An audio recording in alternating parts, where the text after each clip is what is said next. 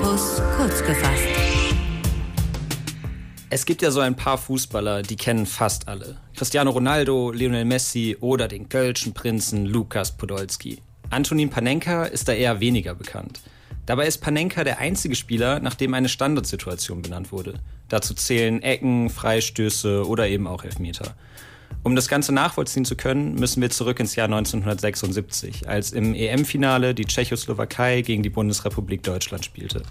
Das Spiel ging ins Elfmeterschießen und Antonin Panenka war an der Reihe, um den entscheidenden Ball zu verwandeln. Er legte sich den Ball auf den Elfmeterpunkt und nahm viel Anlauf. Von außerhalb des Strafraums sprintete er auf den Ball zu, um ihn dann lässig mit wenig Kraft in die Mitte des Tores zu befördern.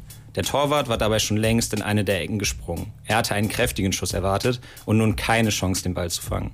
Die Tschechoslowakei war Europameister und der Panenka-Elfmeter war geboren.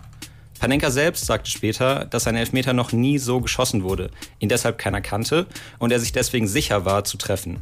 Nach der Weltpremiere bei der EM 1976 wurde diese Art, einen Elfmeter zu schießen, tausendfach kopiert. Das letzte Mal, dass der Panenka-Elfmeter ein großes Thema war, war beim WM-Finale 2006, als Zinedine Zidane einen Elfmeter auf diese Weise gegen Italien verwandelte.